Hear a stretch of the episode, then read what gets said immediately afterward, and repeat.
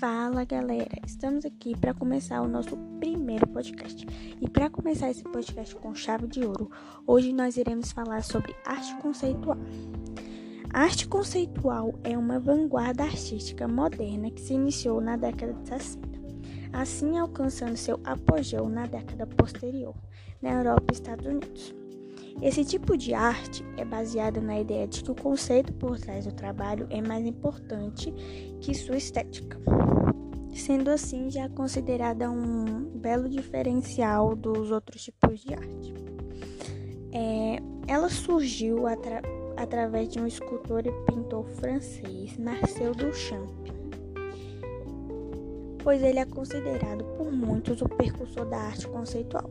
Ele apresentou entre 1910 e 1920 exemplos de trabalhos que virariam o protótipo das obras conceituais, chamadas Wade Myths, que desafia qualquer tipo de categoriza categorização.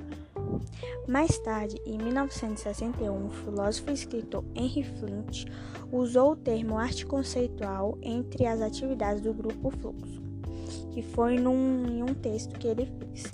E nesse texto, o Henry destacou o fato de a arte estar ligada ao discurso do artista e à interpretação de quem admira. Essa expressão se fortaleceu e se espalhou ao redor do mundo.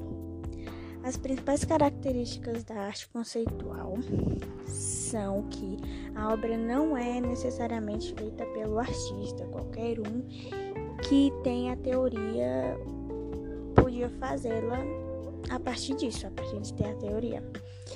É, havia vários veículos de comunicação para a divulgação da arte, como filmes, fotografias. Existia uma crítica ao formalismo.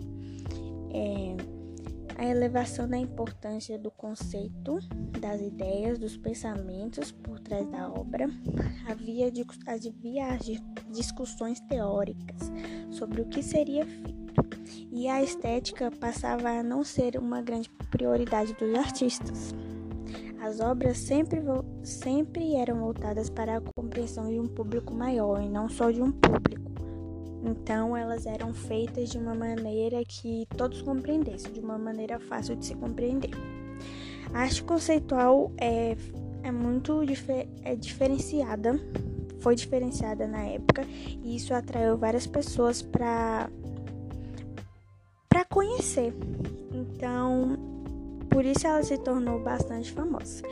Enfim, gente, foi isso e até o próximo podcast. Tamo junto.